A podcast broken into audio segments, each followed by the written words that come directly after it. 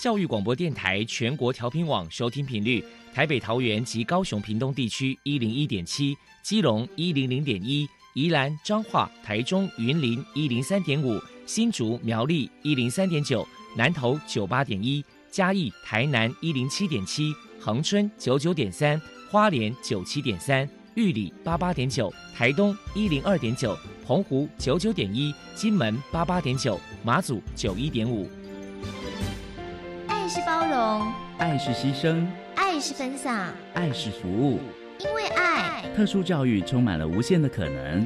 用爱关怀身心障碍同学的未来，用心倾听资赋优异子女的心声。欢迎老师、家长、同学们，大家一起加入特别的爱这个大家庭。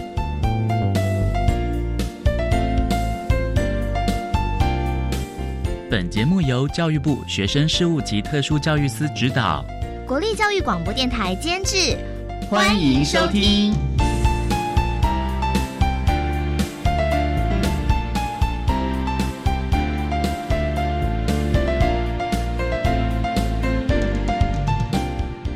为爱，我们在空中相会。欢迎您再度收听《特别的爱》，我是小莹。今天节目将为大家探讨非常重要的一百一十二学年度身心障碍学生升学大专校院的相关资讯。那首先呢，在“爱的小百科”的单元里，波波将为您邀请高雄市立高雄高级中学资源班的导师李坤林林老师，要为大家来说明高雄中学在。这个部分是如何的为同学们服务以及提供相关的资讯？另外，今天的主题专访为你安排的是“爱的随身听”，为您邀请获得一百一十二学年度身心障碍学生升学大专校院真试的承办学校——国立中央大学教务处招生组的王友胜组长，要为大家来谈谈真试的相关资讯以及。考试的各项时程，节目最后为您安排的是“爱的加油站”，为您邀请获得一百一十二学年度声音障碍学生十二年适性辅导安置的总招学校国立和美实验学校的吴新红校长，为大家说明身心障碍学生适性辅导安置的相关时程了。好，那么开始为您进行今天特别的爱第一部分，由波波为大家安排飞翔云端的教室单元。飞翔云端的教室，特殊儿是落难人间的小天使。老师必须要拥有爱的特异功能，才能够解读与引导特殊儿。教师是特殊教育非常重要的一环。我们邀请相关的老师分享教学技巧、班级经营、亲师互动等等的经验，提供给教师们参考运用哦。大家好，我是 Bobo，欢迎收听飞翔云端的教室。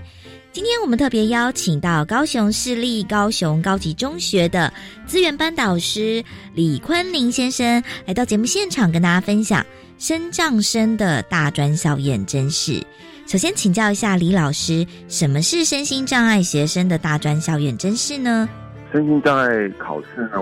全名是真心障碍学生升学大专校院甄试，它是每年约末十一月中旬后发售简章，在十一月底开始报名，三月下旬的周五到周日进行学科考试，四月下旬会寄发成绩单，以及五月初呢可以开始选填网络呃就是在网络上选填志愿，最多可以填七十二个志愿。那五月中下旬会有放榜的这样的一个考试。对于高三的身障特教学生来说呢，是介于呃一月的学测跟七月的分科测验的一个考试。这个考试主要是给持有教育局特殊教育鉴定证明高中阶段的哦这个部分哈，或者持有在报名截止日有效期限内的。身障证明的高中毕业或毕业学生来报考的一个考试。那在这样的一个考试里面，它有提供大学组二技跟四级二专的部分。那和原来特殊教育的障碍类别不一样的地方是在于，这个考试呢主要分成视障、听障、脑麻、自闭、学障还有肢体障碍这样的一个类别。如果不在这个前面所说的这个类别内的，然后都其他就是放在其他的障碍，那总共有八个组别。那他们是考同样的考卷，只是呢不同的类别会开出不同的校型志愿。那个别在自己的组会照成绩的高低、志愿。序以及各级规定的某该科需要达到的顶标或前标或均标等的规定。大概简单这么说。接下来，请您谈谈为了宣导身心障碍学生的大专校院真事，学校曾经举办过哪些活动？以学校端这边，我们八月底学校开学的时候，那这个时候大学生还没有开学，那或者是下学期开学的时候，这些高三毕业的学长们呢，我们会邀请他们呢返校来进行学长学弟的经验传承。那这些学长们主要会提到呢，就是有关于这次的演变，或者对于各科考题的一个分析，还有呃在应考的时候有相关的一些心态上面的，或者呢在更早的时间管理这个部分呢，会跟学弟们做一些之前的一个经验的分享。那除了这个之外，在学校端的部分，可以有更早的一个时间点的一个规划，主要是透过特教老师能够在特需领域课程里面呢，给这些学生们，不管是学习策略或生活管理的这样的一个科目，提早呢告知他们多元入学的考试管道、制度呃相关的时间点。以及呢，应考的一个准备的一个方向，在这个部分呢，可以让学生能够更及早的去应用。那接下来可能想请教一下您，就是说，呃，就是根据您的一个经验，就是身障生在参加这样的一个大专真试，到底家长该注意哪些地方呢？以下大概有几点的一个分享哦，主要是在考场服务的申请呢这个部分呢，会需要用到的是学校的特推会的会议记录，以及高二下或高三上的一个个别化教育计划的一个内容。当然，在学生要填那个特殊需求申请表及诊断证明书啊这些资料的一个附件，这个部分呢，就是等于家长要非常留意呢，在参加校内的个别化教育计划会议的时候。有没有提出相关的一个平阳考试的一个调整这一块？那这个资料呢，就是未来在申请各个相关考试的特殊考场，或者包括像这一个考试管道的时候会用到的一个资料。另外，就是家长可以去留意到的是，因为这一个考试管道它的志愿开出的一个校系志愿呢，其实对于学生来讲当然是比较少啊，比较有限的一个情况之下。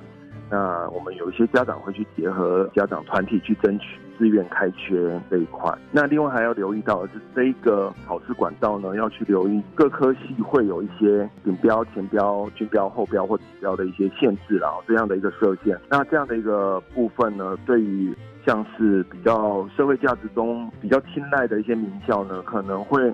多半在因素物化呢，都有设到像是顶标的一个门槛，找了一个科目没有达标的话，那就会有错失这个志愿的一个情况。那这是家长跟学生一定要特别去留意的。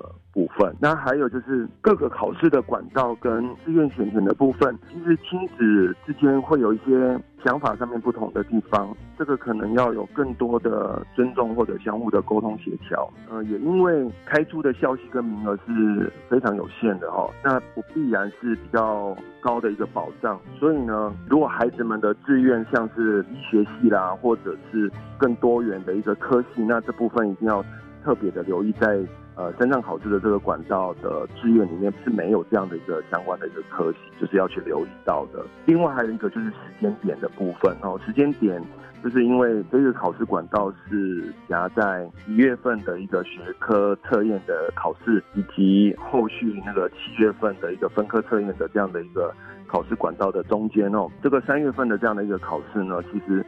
有时候学生难免会在蜡烛两头烧的情况之下去做这样的一个应考，所以呃相关的一些时间点的一个掌握跟是否有一些东西必须要事前的去做准备，那这个部分也是都要提早的去做规划。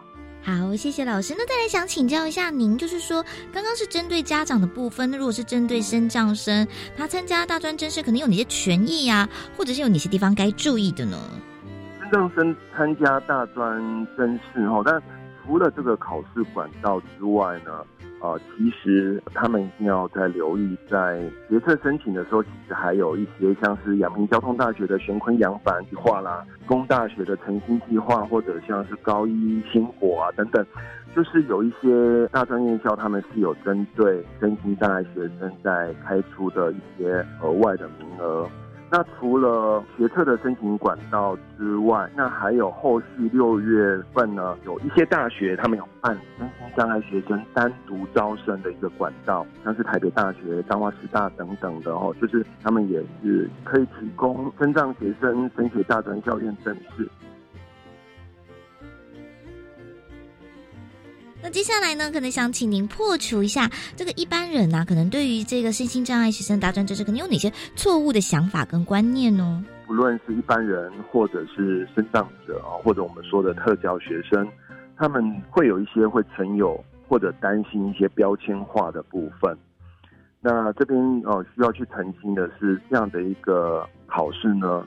对于呃，身障生或者所谓的特教学生呢，他们的这样的一个保障的概念是平权，而不是特权。主要是因为呃，希望能够透过这样的一个考试制度来弥补先天的不平等之外呢，重点也是期待他们能够有这样额外的机会，让他们会去获取到更多的教育资源，在未来能够发挥潜能，能够独立自主，而不成为家庭担心的部分啊。甚至好一点的是，最重要是在于自我实现，呃，未来可以贡献更多给社会。但我们知道会有一些，我们停下来在辅导的过程当中，我们会有一些学生多少会去担心到这一块是不是会有标签的问题哦。那我们大概也是会从相关的一个平权的一个概念来跟他们做说明。那最后想请教一下您，就是针对这个身心障碍的学生的大专，就是您这边可能还有什么样的想法想传达呢？我觉得呢，就是在主管教育行政机关在思考这些各个考试的一个管道的时候，当然可以多一点更细腻的讨论或做法来应应身障生或特教学生的一个个别差异和需要。那这样的一个部分是可以放到更其他的，不止我们刚刚说的。考试管道，那包括在原来的学测或分科测验的这个部分，有没有可能有更个别化的一个参考？那当然，其实我觉得这几年下来，其实也进步的非常多。就是说，刚刚我们有提到，像是阳明交通大学的玄坤养繁计划或成大成型啊、高一星火等等的一些学校端，其实他们也在这个部分做出了蛮多的一个。一个保障这些孩子的一个权益，其他的部分呢，我觉得就是学校端跟家长和亲师沟通的部分，以及跟孩子的这个部分呢，从高一入学的时候就要有更多的从一开始的一个探索，然后到最后知道自己可能适合的一个方向，做后续的一个考试准备。我想这个时间点的部分一定是要拉得更早，那才能够让他们有在未来的升学的这个道路上能够更为顺畅。最后，我们非常谢谢高雄市立高雄高级中学等资源班导师李坤林先生接受我们的访问。现在，我们就把节目现场交还给主持人小莹。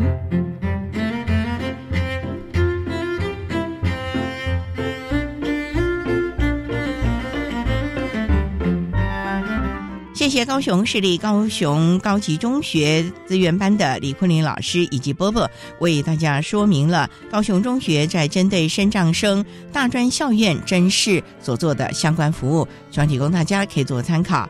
您现在所收听的节目是国立教育广播电台特别的爱，接下来为您进行今天的主题专访。今天的主题专访为你安排的是爱的随身听，为您邀请国立中央大学教助招生组的王友胜组长。为大家说明一百一十二学年度身心障碍学生大专真试的相关资讯，希望提供大家可以做参考。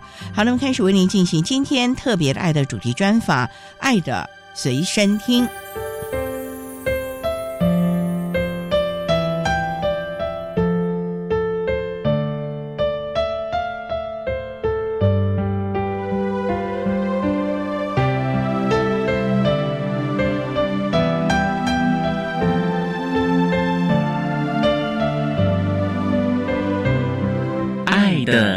声音。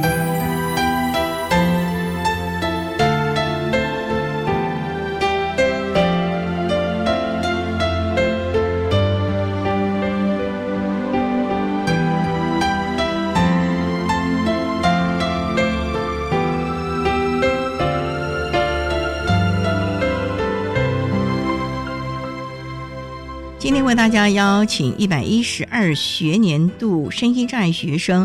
升学大专校院真是承办学校国立中央大学教务处招生组的组长王友胜，王组长，组长您好。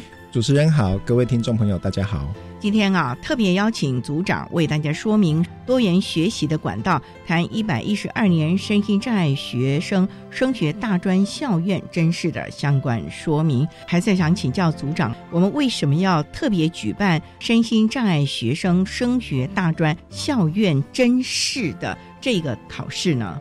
我们都知道，身心障碍的学生他在成长的过程中，以受教育的过程中，相对于处于一个比较不利的位置。那我们这一项甄试呢，就是依据特殊教育法以及身心障碍学生的升学辅导办法来办理，是专门为完成高级中等学校或者是专科学校五年制教育的学生所办理的升学甄试。它的招生名额是以外加名额的方式办理。所以外加名额就不会影响到了其他考生的权益了，等于就是学校又多出一些名额给这些学生喽。对，那也想请教，那我们今年招生的简章是不是已经开始公布了呢？我们今年的招生简章会在十一月十五日开始发售，但是我们也会在十一月七号就先在网络公告电子档。一百一十二年招生各个相关时程，组长可不可以先为大家介绍一下？我想考生还有家长，甚至于学校啊，都非常的关心这个时间表。好的，跟各位说明一下一二学年度的身心障碍真试的重要时程。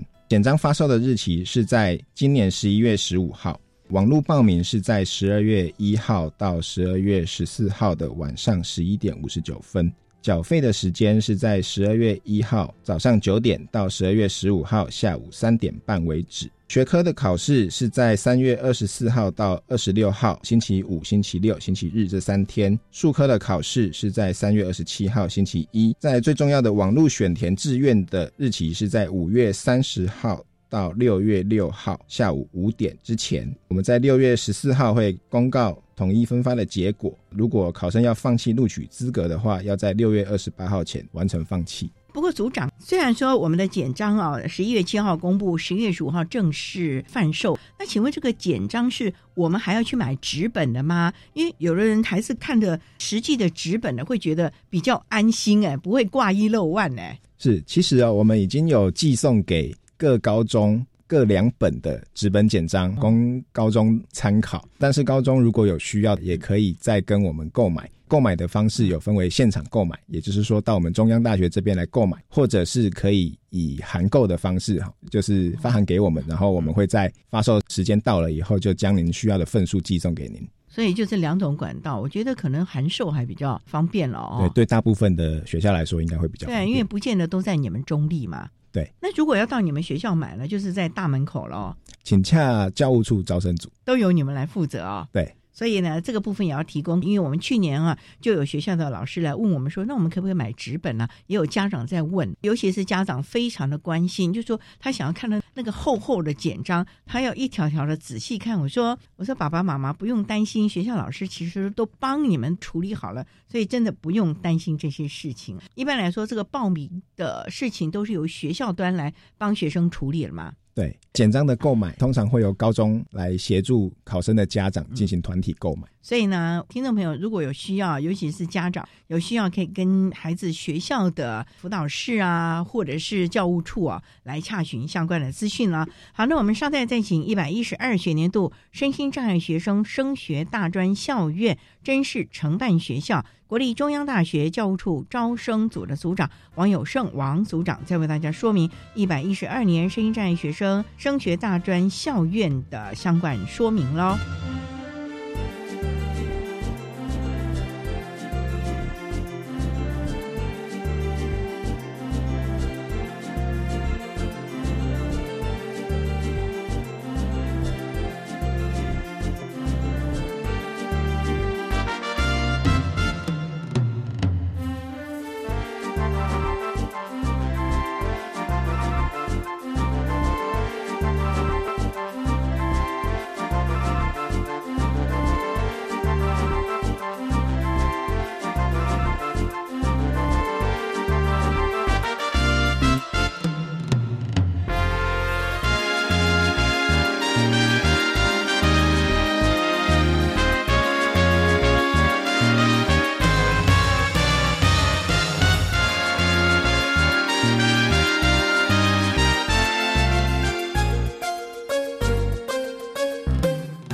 电台，欢迎收听特别的爱。我们在今天呢，为你邀请大家非常关心的一百一十二学年度声音障碍学生升学大专校院的相关资讯。特别为你邀请到的是承办的学校国立中央大学教务处招生组的王友胜组长，要为大家介绍相关的重点。那刚才啊，组长特别为大家谈到了重要的时间规定，也告诉大家简章呢有纸本，也可以在网络上看。不过呢，报名啊，一般来说啊，这个对学生是一个非常重要的事情。虽然以往呢都是由学校端来帮忙处理，那想请教组长，我们今年在报名这个部分。有没有一些特别的规定呢？还是要特别提醒学校的老师，在帮忙处理这个事情的时候要注意的呢？我们的报名日期是在十二月一号早上九点开始，到十二月十四号的晚上十一点五十九分。那我们有分为团体报名跟个人报名两种。团体报名就是从十二月一号开始，一直到十二月十四号都可以进行。应届毕业生都应该要经由他就读的高中的学校来进行团体报名。个人报名的日期是从十二月八号开始到十二月十四号一样的时间结束。但是我们要特别提醒的就是，如果您是应届毕业生，先不要进行个人的报名，就由学校老师来协助您进行团体报名就可以了。对，我们以前考试也是啊，应届毕业生通常都是学校来统一报名，个别报名又是什么资格了？他就不是应届的喽。对他可能就是非应届毕业生。可是他过去如果曾经参加过这样的考试，他还可以再重新用这个身心障碍学生的身份再一次的参加这个甄试吗？他如果有符合报名资格，他就可以再来报名，不管参加几次都可以了。对。那我们相关的资格规定呢？最主要是您要领有中华民国的国民身份证，并且有健辅会的证明，或者是中华民国身心障碍证明。在健辅会证明的部分，必须要在报名截止日前仍为有效期，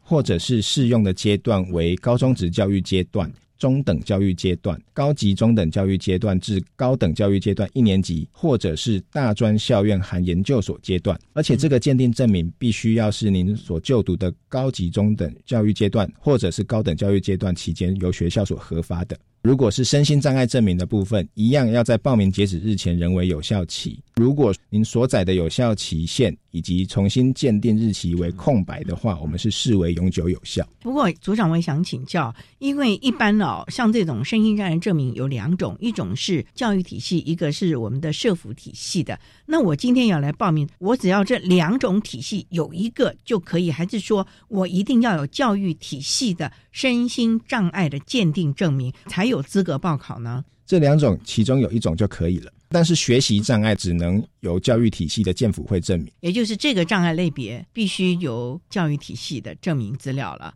对，万一到期了呢？有没有什么补发，或者说我赶快去赶办呢？有没有这个通融期啊？我们报名的日期是没有通融期的，那就是请各位考生现在赶快检视一下自己手上的证明是不是还在有效期限内。在这点呢，学校老师真的要麻烦你们帮忙看一下了。不过呢，其实我们教育部都有这个通报网，你每次通报的时候，其实就已经看到学生的证明到底时效性如何了。所以如果真的疏忽了，其实现在赶快，因为现在离我们的报名时间半个月的时间，如果用最速件，应该还是可以来处理的了啊。所以这个部分呢，也是要提供大家，真的报名是个非常重要的事情，千万不要因为你的资料啦，或者是相关佐证的文件缺了，影响了考生的权益。这点真的要请老师们特别的谨慎了。稍等，要再请身心障碍学生升学大专校院的承办学校国立中央大学教务处招生组的王友胜组长。再为大家说明一百一十二年身心障碍学生大专真试的相关说明喽。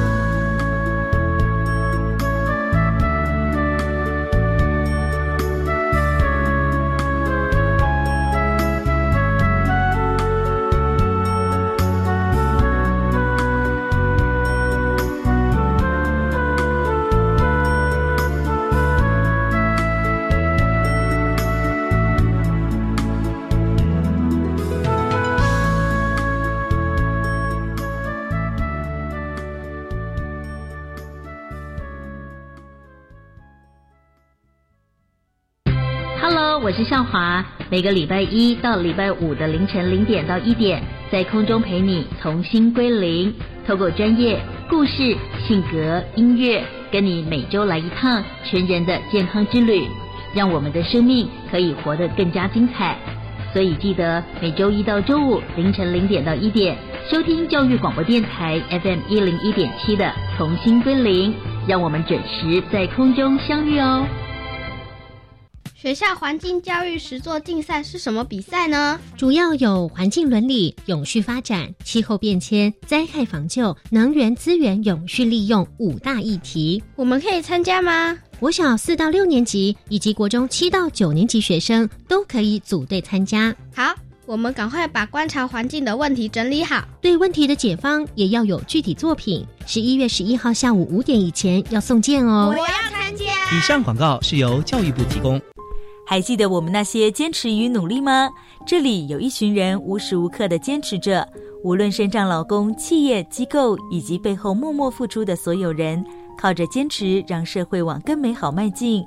一百一十一年度模范身心障碍劳工及支持身障就业企业，十一月三日至九日在台北市政府一楼中庭展出属于他们的故事，让我们一同展现坚持的力量。以上为台北市劳动力重建运用处广告。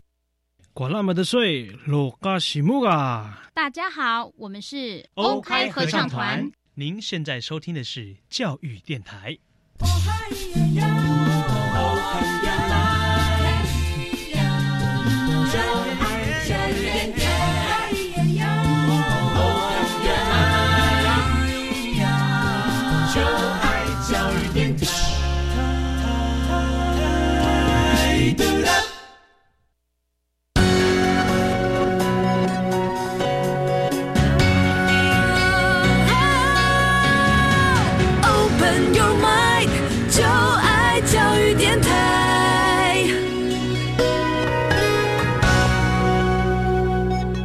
电台欢迎收听《特别的爱》这个节目，是在每个星期六和星期天的十六点零五分到十七点播出。今天为您邀请到大家特别关心的一百一十二学年度身心障碍学生升学大专校院的承办学校国立中央大学教务处招生组的王友胜组长为大家说明相关的资讯。刚才在节目的第一部分呢，王组长已经为大家说明了简章发售、还有公告的日期、还有报名。的时程啊，不过也想请教，那报名总是要缴报名费哦，现在都是汇款，那请问汇款有没有什么要特别规定的？例如要到哪一个银行啊，还是邮局呢？还是在什么时间点上啊？一定要有，不然就塞车就当掉了呢？我们的缴费期间呢，是在十二月一号到十五号的下午三点半为止。缴费的方式是，请您将从我们真试委员会网站所列印下来的缴费单。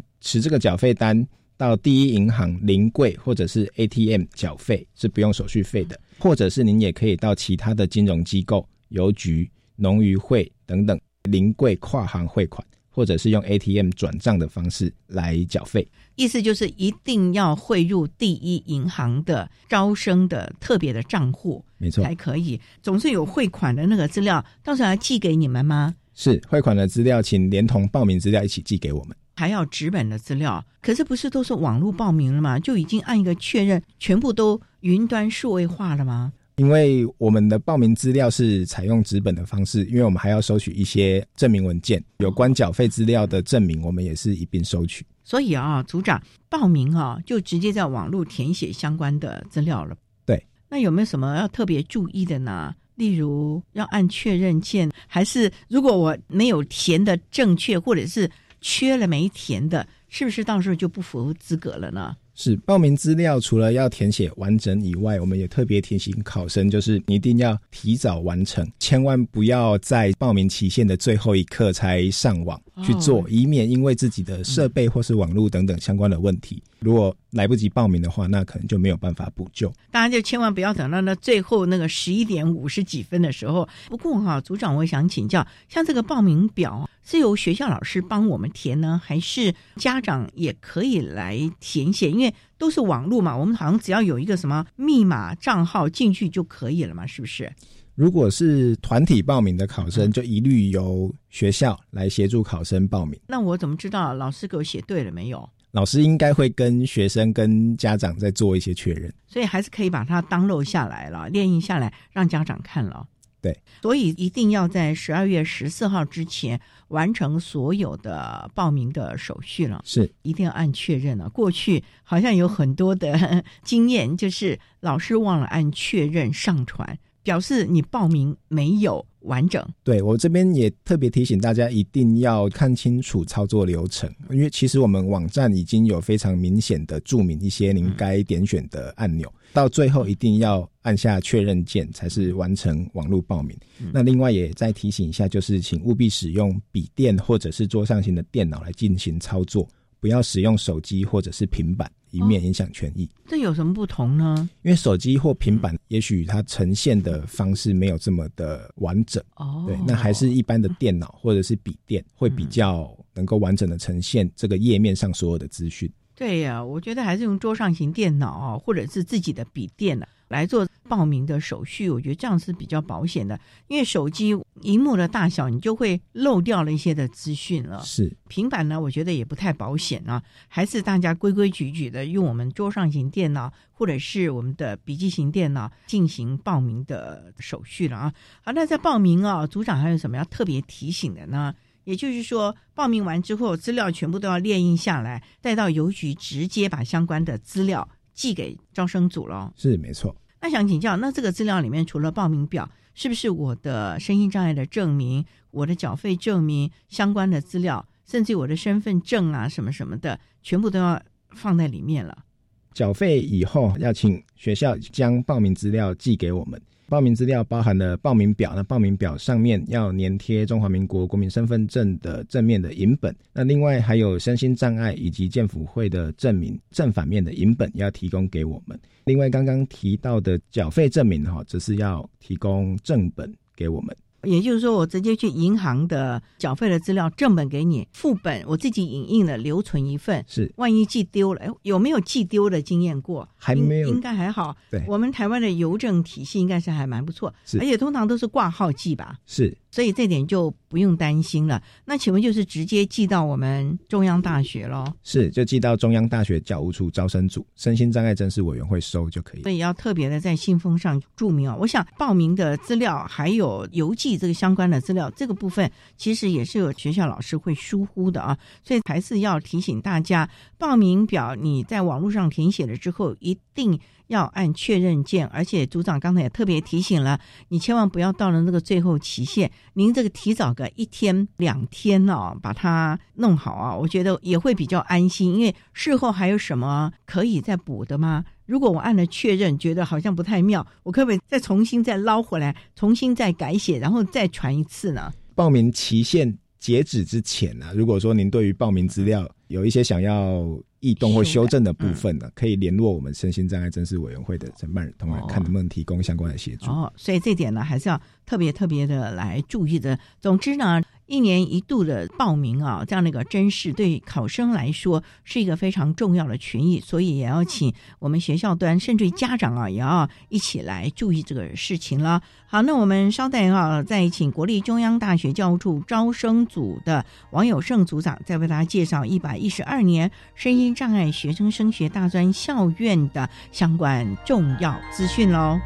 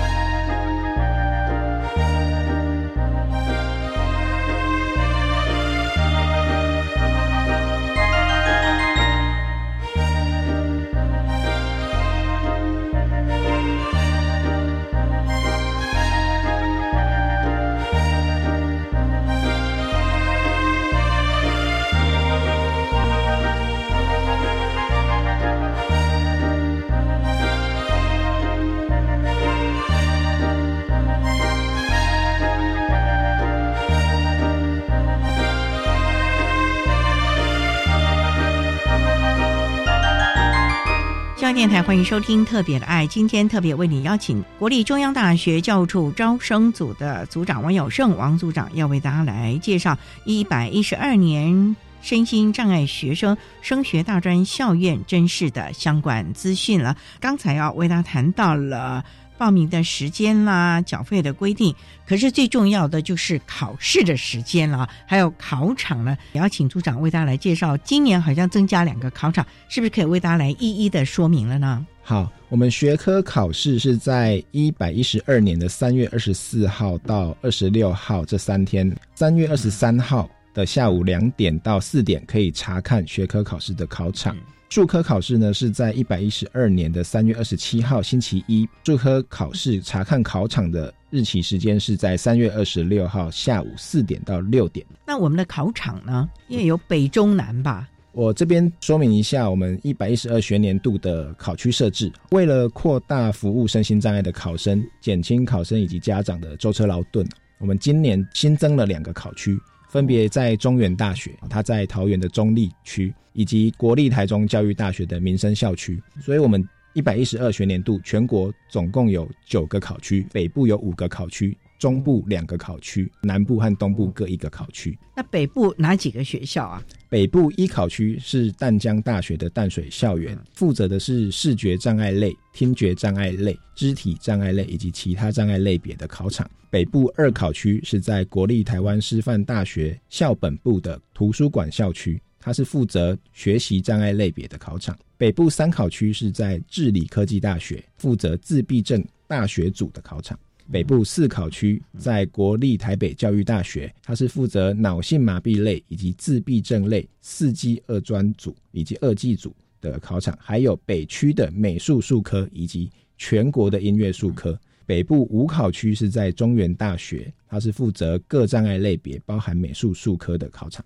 美术术科的考场都在国立台北教育大学咯。北部的话是在国立台北教育大学以及中原大学都有，这两个都有了。对，中部、南部以及东部也都有美术术科的考场。中部的考场呢？中部一考区是在国立台中教育大学的民生校区，那它也是负责各障碍类别，包含美术术科的考场。中部二考区是在国立彰化师范大学的进德校区，它也是负责各障碍类别含美术术科的考场。因为他们有好几个校区啊，所以这一定要弄清楚。像那个张师大还有宝山校区这两个地方就太远了。那像国立台中教育大学，它有好几个区，所以真的要弄清楚。跑错了，那还真的是麻烦了。那南部呢？南部考区是在国立高雄师范大学的和平校区，它也是各障碍类别以及美术术科都在那里考。那东部有没有啊？东部有东华大学的美伦校区，就在花莲市区内，算是一个方便的地方。东区的各障碍类别以及美术术科也都是在那里考。那应该就是以前的花莲师院原来的这个校址了啊，是因为这个市中心嘛，就比较方便了。台东没有啊？台东今年没有，台东就必须要到花莲或者是到高雄这两边考吗？对，有没有规定？就是你的户籍地在哪里，必须就近。像台东，他可以选择花莲或者是高雄吗？这部分考生是可以自由选择的，我们没有去限制考生以户籍地来决定你的考区。所以我住高雄，我也可以到台北来考吗？可以，只要我报名的时候填写清楚就好了。对，以您的方便性为主。我们的外岛今年仍然没有考区，外岛今年还是没有设考区，所以外岛的考生还是必须。要到我们台湾，可能提前个一两天住宿啦，看考场哦。是没错。这个部分有没有什么补助啊？不然飞机票挺贵的嘞。有，我们的补助身份原本是只有限低收入户和中低收入户，但是我们今年有新增了离岛的考生，以及教育部所公告属于偏远或特偏地区学校的考生，这两个类型也在我们的补助对象里面。就补助交通费跟住宿费。那当然，住宿费除了符合上述的身份资格以外，嗯，它还要有跨县市应考，以及它的通讯地址离考区学校距离六十公里以上这样子的条件，才能够补助住宿费。那住宿费有没有什么上限的规定？哎，这个应该都没有吧？因为我记得，像我们公务员出差，按照你的职等，不然我今天我来住个五星级大饭店，那请问联招会要帮我付这个五星级饭店的钱吗？是我们的住宿费当然也是有上限规定，所以在简章上都有规定了啊。对，所以大家要看清楚，千万千万。当然，如果你愿意付这个差额啊，觉得要比较舒服一点，可是你还是要看清楚补助的上限了啊。那想请教，术科考试我们所有的材料我们要自备吗？真试的术科考试，除了有本会提供钢琴、竖琴。低音提琴、定音鼓、小鼓、六十一件的马林巴木琴以外啊，其余的话剧、乐器还有伴奏的人都要由考生自行准备。所以这个部分也都是考生要自己去看清楚相关的准备。例如说，你要考美术啦，或者是考音乐啊，刚才组长也都为大家这个详细的说明了啊，所以一定要弄清楚了，该带的自己。必备的，这还是得带着了啊！提供大家可以做个参考了。我们稍等啊，再请国立中央大学教务处招生组的王友胜组长，再为大家来说明我们一百一十二年声音障碍学生啊升学大专校院在考试上还有哪一些要注意的事情喽。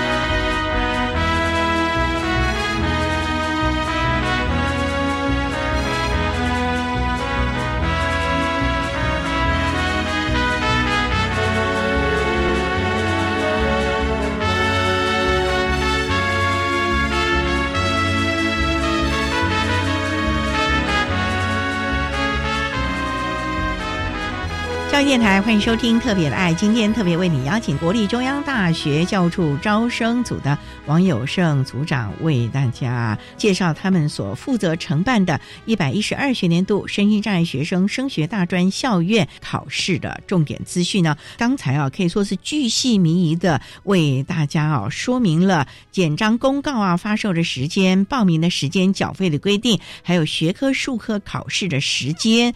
那现在呢，到底有多少个名额可以让我们的孩子们呢选填志愿的时候来考量呢？这点我们还是要请王组长仔细的说明了。今年的名额有增加呢，还是有减少呢？还是有一些的这个学校我们可能要考量到了呢？我们今年的招生名额还在报部核定的程序中，所以最后还是要以核定的结果为准。但是依据目前会诊的结果，大致上的名额是和去年差不多的，总共有四千四百个名额，其中国立大专校院的名额占了大概有五分之一左右。像台城、青椒啊、中央、中山等等的国立顶尖大学也都有提供热门的学系的名额。但是我们也要特别补充说明，考生在志愿选填之前。如果有些学校它被教育部公告为专案辅导学校，则该校的全数的招生名额都不会纳入考生志愿选填的清单。所以这点也是保障考生的权益了嘛？因为可能学生也不太会去注意到这个消息了。对，所以联招会就会特别提醒考生这个部分，先做了一些防范的措施了。是我们真试委员会有把这个。提醒写在简章上。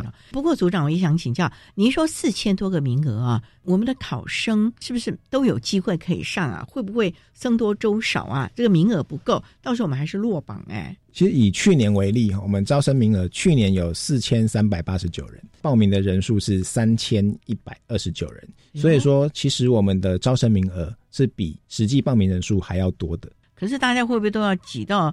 你讲的那个国立啊，什么台城、青椒啊等等的这些顶尖的学校了呢？其实我想可能也不全然会是这样，因为考生他可能还是会考量到他，比方说就学的方便性，或者是这个科系是不是真的符合他的志趣。对这点呢，真的要提醒大家啊，有很多的家长啊都会考量到说，哎呀，这个科系将来。找工作比较方便，或者是哎，这个学校啊是国立的啊，这个比较好听，削尖了脑袋也要进去这个学校。可是进去了之后才发觉，孩子对这个没兴趣，或者是他的程度可能跟不上，我觉得这对孩子来说其实是一个蛮大的打击的了，因为孩子本来就。已经必须要比一般的孩子们多付出一些的心力、体力，所以啊，如果你又让他进入了一个可能对他来说挑战比较高的学校，我觉得对孩子来说，这个大学教育可能就不是一个好事了啊。因为我们真的是希望孩子在大学教育端呢，能够好好的学到他应该有的这个知识了。所以，像在这个部分。选填志愿有没有什么要特别注意的？你们有没有特别提醒考生啊？选填志愿的部分，我们一样要提醒考生，就是请尽量提早的来完成，还是要提早啊？对，提早完成，千万不要在最后的十分钟、五分钟才压线的进入系统来点选，因为我们选填志愿的系统，当截止日的下午五点时间一到，我们就会关闭了。那之前会不会塞车？最后那半个钟头，因为大家都像你讲的，要压线，都要滑垒进去啊。之前我们是没有发现塞车的情况，那当然可能大部分的学生也知道要提早完成，但是我们去年也还是有发生，就是考生他在最后几分钟才进去，然后来不及完成的这个遗憾。哎呦，那怎么办呢？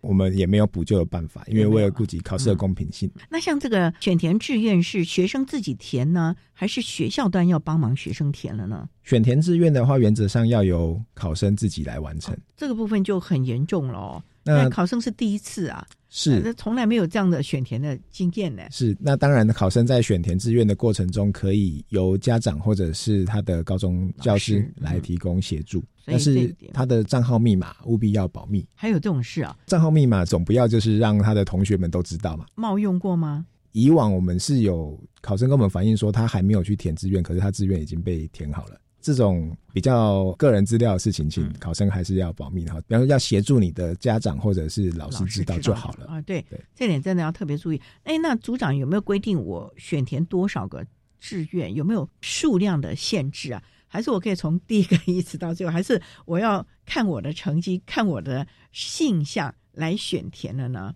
我们每位考生最多可以选填七十二个志愿，但是哦，如果您的学科成绩未达该科系组的规定的成绩检定标准，虽然有名额也不予分发。另外就是如果有单科的成绩是零分或是缺考，其所填的科系组如果有规定该单科成绩的检定标准，也是不会予以分发。另外，如果是有加考数科的，数科的成绩低于六十分，他选填的。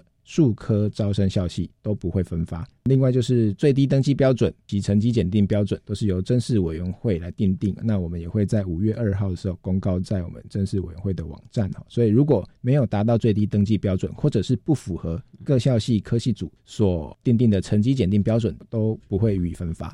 不过啊，组长我也。想请教，因为我们现在啊其实是多元的升学管道，所以一般高中毕业的学生也可以报考科大，技术型高中的孩子也可以报考一般的普通大学或者是综合大学，不限定说他一定要去考科大啊、四技二专啊等等。那这个部分，我们身心障碍的大专真是有没有这样的个规定？还是我可以第一个志愿选一般的大学，第二个志愿写个顶尖的科大啊等等的，这四千多个名额我都可以去填的呢？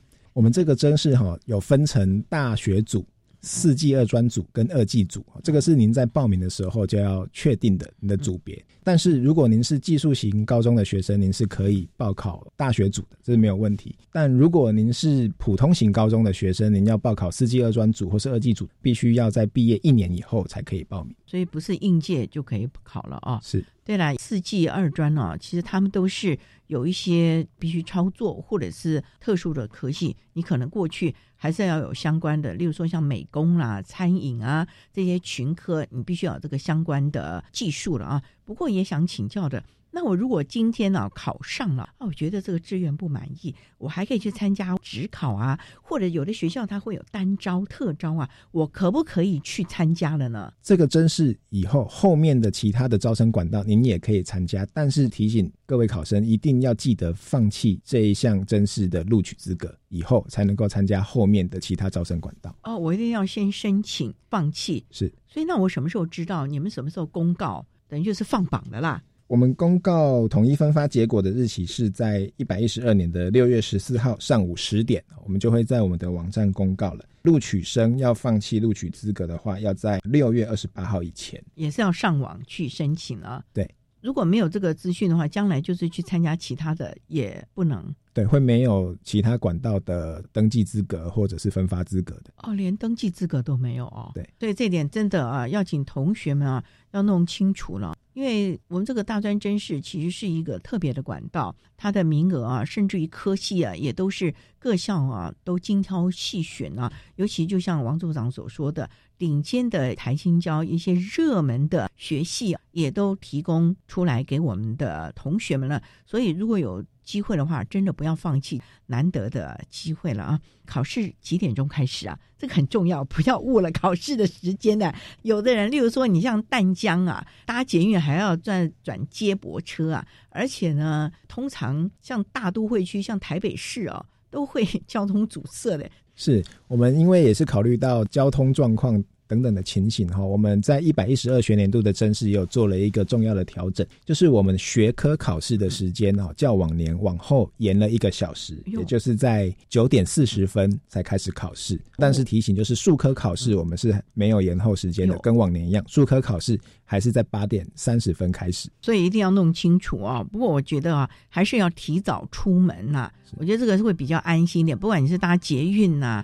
或者是搭公车啊，还是提早到学校，安心一点会比较好的啦啊。好，那我们今天啊也非常的谢谢国立中央大学教助招生组的王友胜组长，为大家仔细的说明了一百一十二学年度身心障碍学生升学大专校院考试的重点啊，提供大家。也希望呢，我们的家长、老师还有同学们来多多的注意简章上所载明的相关规定，不要挂一漏万。好，那今天非常谢谢王友胜组长的说明，谢谢你组长，谢谢主持人，谢谢各位听众。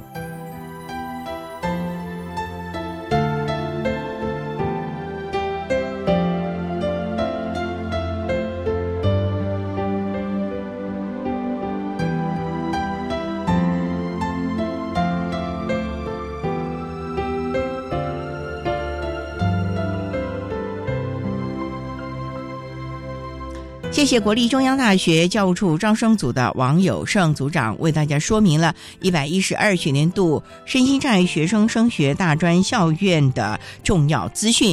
同学们或老师们如果有疑问，可以向中央大学的招生组去询问相关的资讯。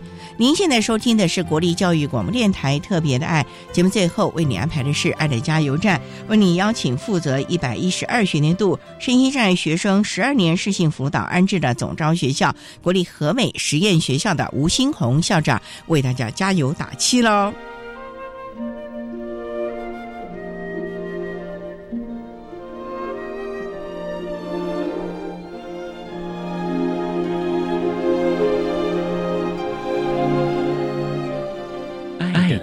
加油站。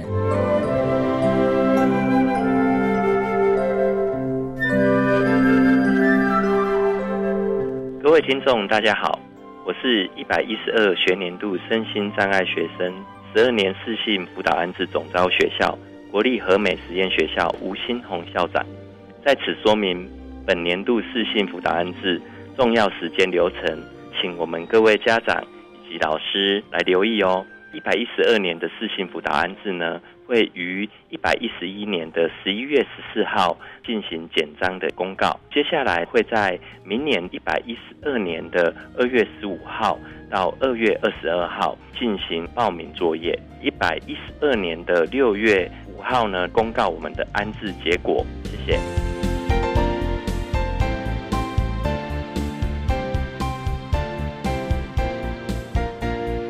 今天节目就为您进行到这，感谢您的收听。在明天节目中，为您邀请国立和美实验学校的吴新红校长为大家说明十二年适性辅导安置的相关资讯，希望提供家长、老师可以做个参考。